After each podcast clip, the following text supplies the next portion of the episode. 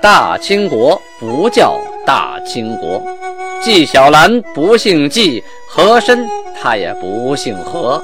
孝庄绝对不能称呼自己是孝庄，叫声小主那是你信口开河。摆手绢的那都是妓女，绝对不是格格。要想了解真正的清朝历史，请听由俊贝勒播讲的《清通鉴》。听众朋友们，大家好啊！啊，接着讲，转眼到了大年初二，天聪九年的农历大年初二啊，命令啊，整黄旗的卡卡木，镶黄旗的鄂木克图，整红旗的。卡吉海镶红旗的厄特霍伊，整蓝旗的张泰，镶蓝旗的塔哈布，整白旗的巴雅等啊等等，跟乌拜一起率领美牛路的巴亚拉一名，巴亚拉是护军啊，每个牛路的护军，他不属于这个呃八旗里边的这个其他部队啊，就是每个牛路里。都有巴亚拉护军啊，一名，还有土默特的兵，一共一百人，去哪儿呢？去西鲁苏特伊驻防。哎，这大年初二啊，还有公事要做啊。过年呢归过年，但不耽误正事啊。该去驻防去驻防。大年初一不好派你们走，大年初二过去吧。大年初三呢，这韩呐就招。上总兵就上可喜啊，还包括他的手下几个亲近的军官啊，进入汉王大衙门，杀了一只羊，摆了六桌啊，这六桌一块吃吃喝喝，这一只羊反正分六桌，差不多啊。韩当天呀，赐给了齐塔特额驸色楞舅舅啊，这色楞是他舅舅啊，被。雕花鞍配的马，这个马呀，这个鞍子鞍配上有雕花啊，同时呢，插有弓箭的雕花撒袋，这个撒袋就是遮波了就是满语称装箭和装弓两个东西加起来叫仨袋啊，还有断卦的啊一套，还有既有手帕和荷包的雕花腰带一条啊，这这赏给这个额驸和他舅舅啊。对，也一套这些东西。当天呢，送给大嬷嬷。这个嬷嬷呀，这个满语大嬷嬷是安爸妈妈。这个妈妈呀，是满语的奶奶的意思。就现在呢，我们电视剧里都说老妈妈，老妈妈，这个是跟满语的传过来的，并不说这人是自己的妈，她是满语的妈妈，原指啊自己亲奶奶。这里呢，这个安爸妈妈。她指的就是类似于奶妈呀，家里的这个年纪比较长的女人呢，啊，然后帮着带孩子这种的，叫嬷嬷。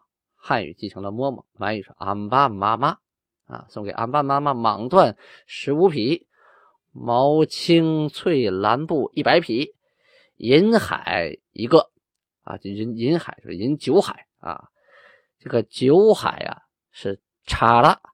就是没有脚，有脚没有盖啊，有脚没有盖，像盘子一样的那个大的酒海，大海碗一样啊。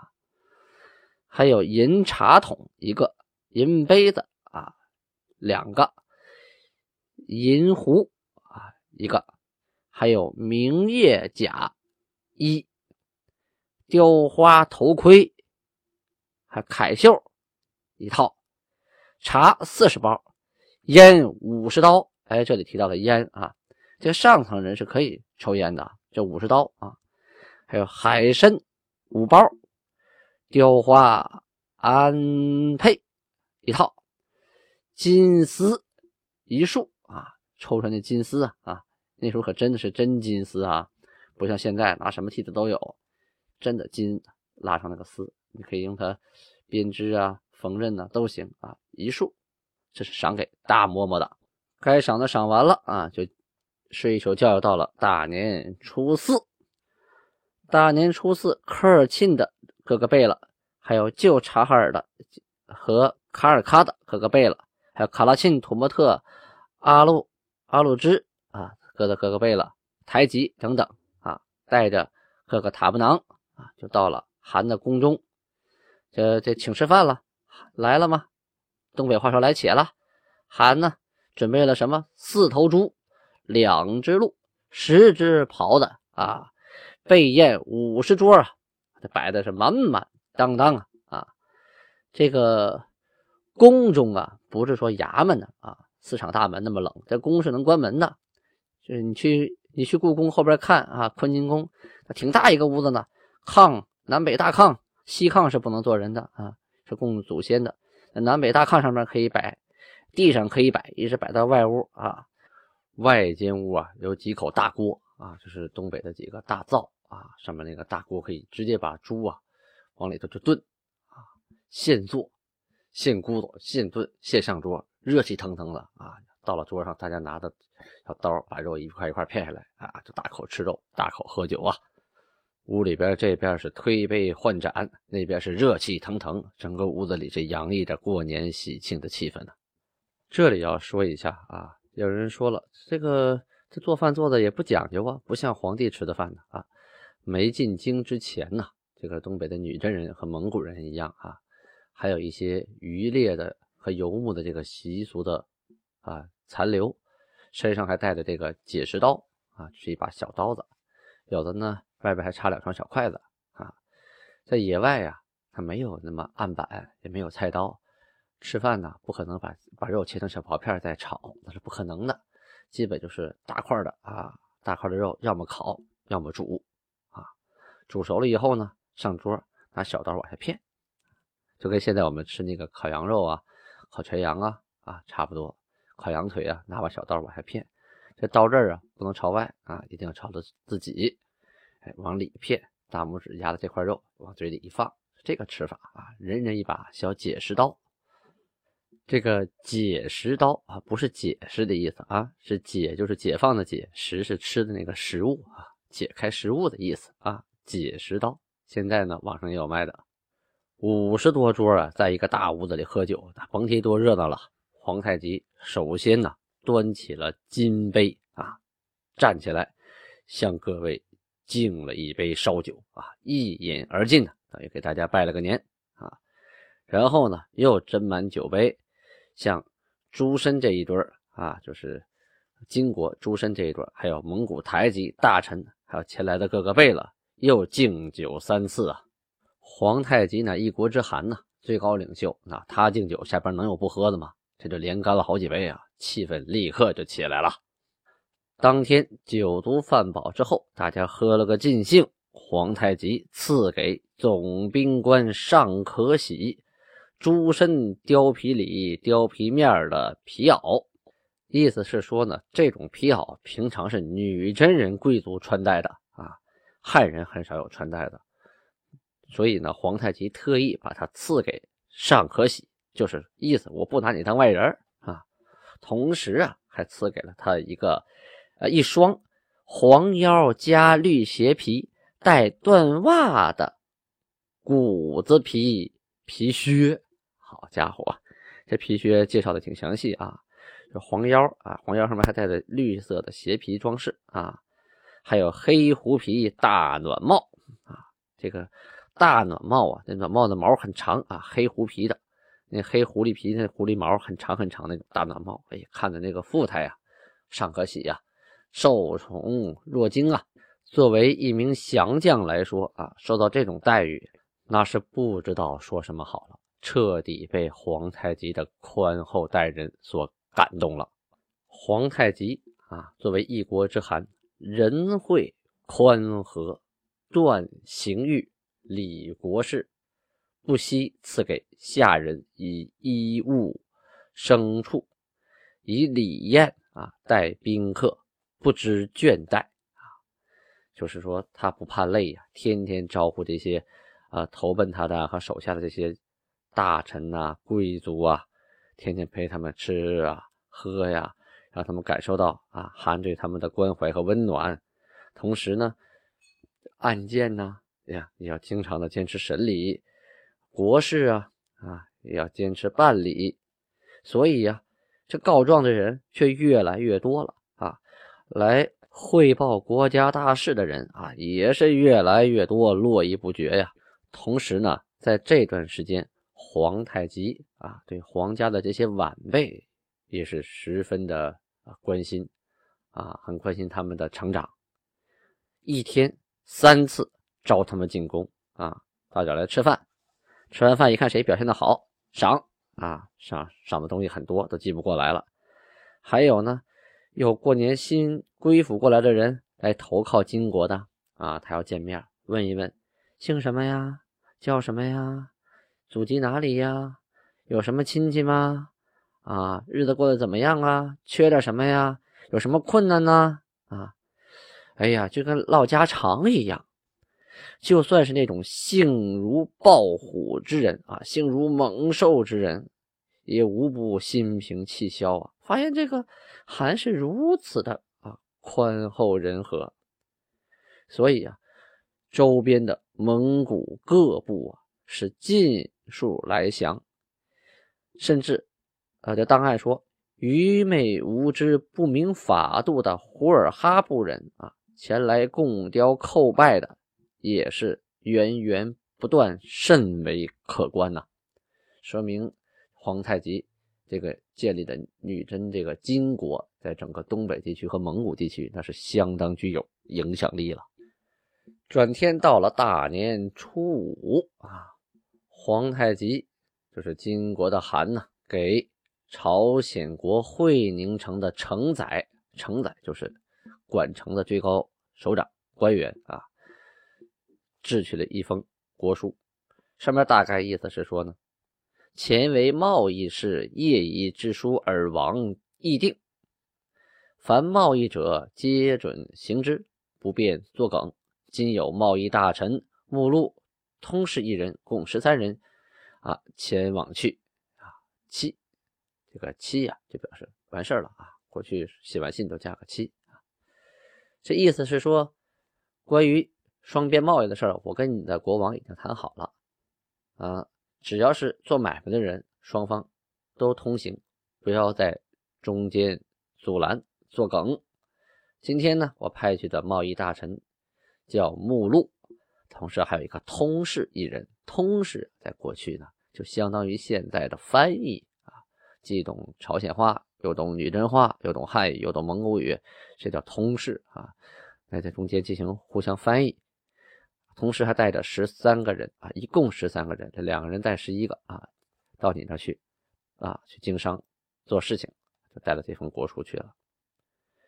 初六这天，班第额驸和格格小两口啊，要回请皇太极啊，过年了吗？啊，杀了三头牛，十五只羊，宴请金国汗。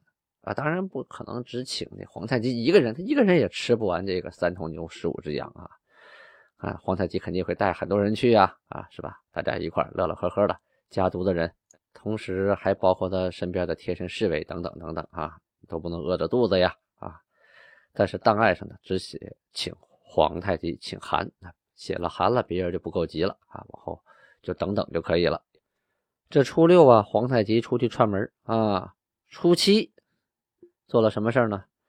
赐名，赐名给谁呢？苏尔麦、尼堪瓜尔瓜拉查啊，也些瓜尔查的啊，还有尼嘎里、厄木克图、同阿图、楚库、古纳禅、奥赫这八个人，赐给他们什么名呢？赐给他们巴图鲁的名号啊。这个巴图鲁啊，是。女真里勇士的意思，在电视剧里大家也能常听到这个词，巴图鲁，巴图鲁啊，满语是巴图鲁，巴图鲁。在那个时代呀，只有作战勇猛，这一年表现突出啊，军功立到一定程度了，才有资格获得巴图鲁的美誉呀，所以是很荣耀的。再出门，再叫名字后边要加上巴图鲁几个字了，那可了不得。不是说你想自己叫个巴图鲁就叫巴图鲁的啊，这是莫大的荣誉，相当于现在的五一劳动奖章、全国十大杰出青年呢。在过年期间呢，金国发生了这么个事儿啊，有五个金国人呢，逃出了国境线啊，想逃到国外去。当时呢，就派遣使臣呢在后边追赶，一直追到了阿禄这个地方。这个逃人五名啊，还很凶狠啊，把韩派去的使臣给杀了。杀了得到信儿以后，这事儿不能完呢。韩又派杨。这个人就是档案上记了一个“杨”字啊，派他去继续追赶这五个逃人，一直追到了兴安岭啊！好家伙，这大冷的天儿，终于给追上了啊！到了冬天吧，你这雪地上有脚印儿，还不好跑啊，跑完了都留着记号，顺着脚印儿就把你追着了。那时候荒无人烟，想找几个人太好找了。晚上你也得生火，你冷啊，吃饭得冒烟儿啊。啊，白天你得留脚印儿啊，发现了就给杀了，这也是很辛苦的一个差事啊。回来呢，韩就嘉奖他，赐给他号叫达尔汗哈坦巴特鲁啊，还给了他敕书。这个达尔汉哈坦啊，这个什么意思呢？这个达尔汉呢，它本意是满语里边是匠人、工匠啊，师傅。手艺人，但是呢，他在蒙语里边是过去蒙古啊啊受封这些因立功而荣获的一种荣誉称号，就相当于蒙语里的啊全国劳动奖章，大概这个意思吧啊十大杰出青年这个意思。他借用了蒙语这个扎尔汉，后边呢又加上了满语的哈坦，哈坦是满语坚硬的、刚毅的这个意思啊。他达尔汉哈坦巴特鲁，同时呢给他敕书，这个敕书就不是一般的东西了啊！这敕书上盖着这个呃憨的金印呢啊，上面写什么内容呢？凡男自报其名，领取备鞍之马；凡女自报其名，领取捏者女朝褂。出征令居前，狩猎令居中。不给一马及干粮。天聪九年孟春之月啊，后边咔喊的大印盖上去了。什么意思？就是说，如果得敕书的是个男的，你报个名，领了敕书哈，去领那个备好鞍子的马；若是女的，你就去领捏着的女朝褂啊。出征打仗，你要站在前边；狩猎的时候，你在中间啊，这中间可是好位置啊，只负责。射猎啊，打围的时候，两边的围歼呢是轰子负责轰猎物的，你在中间啊。同时呢，不给你一马和干粮，就出去打仗，你要自己带吃的啊。出去办事情，你自己备马，你不能到那个驿站里去换马，你没有这资格啊。这就是对他的待遇。说到这里啊，讲一嘴，很多人都说了，哎呀，八旗好啊啊，你看，哎，到点就分钱。分银子啊，生下来就给钱，成丁以后还也给钱，阵亡了还有寡妇银子，多好啊！国家养着。可是那个时候啊，金国它这个机制是什么呢？当兵打仗，所有的军械、武器、装备、马匹、粮食自带，可怕不可怕啊？现在你会想到吧？让你去打仗，什么东西都自己准备。哎，那个时候就是这样，你的弓箭自己准备，好不好啊？盾牌结不结实，盔甲硬不硬，这很关键呐。要不然的话，打仗玩命啊！别人给你准备的不好，你死了怨谁呀？你自己花钱买肯定好。我给你钱，你自己自己买自己造都行啊。所以呢，就算是这些女真人有钱，但是很多钱都花在了盔甲呀、兵刃呐、啊刀啊、弓箭呐，这都这都需要，谁也不差这一把刀啊、两把刀，多多准备几把，万一打仗用坏了呢？我还有一把刀备着。像当初我们说那个几个妇人啊，半夜里头三个妇女就打跑了二百多那个明朝士兵，又又用的是丈夫剩下的那个刀和弓箭，因为家里总会备一套的，是不是？万一赶上打仗这弓坏了，难道你空手上去送死吗？那是不可能的。再有呢，得到敕书的一般都会写打仗令居前，狩猎令居中。啊，给了你美名，不是让你躺到功劳簿上，让你打仗第一个往前冲啊！当然，狩猎，那你是站在中间，你既要有风险的地方，也有享受的地方啊。但是每一个赤书啊，就每一种每一本赤书啊，里头内容都会有一些区别，不是所有的人都不给一马啊，也不是所有人都不给干粮。后边咱们还会遇到很多的次数，具体内容咱们具体分析。好，正月没出，年还得接着过，到底女真这个年是怎么过的？咱们下回接着说。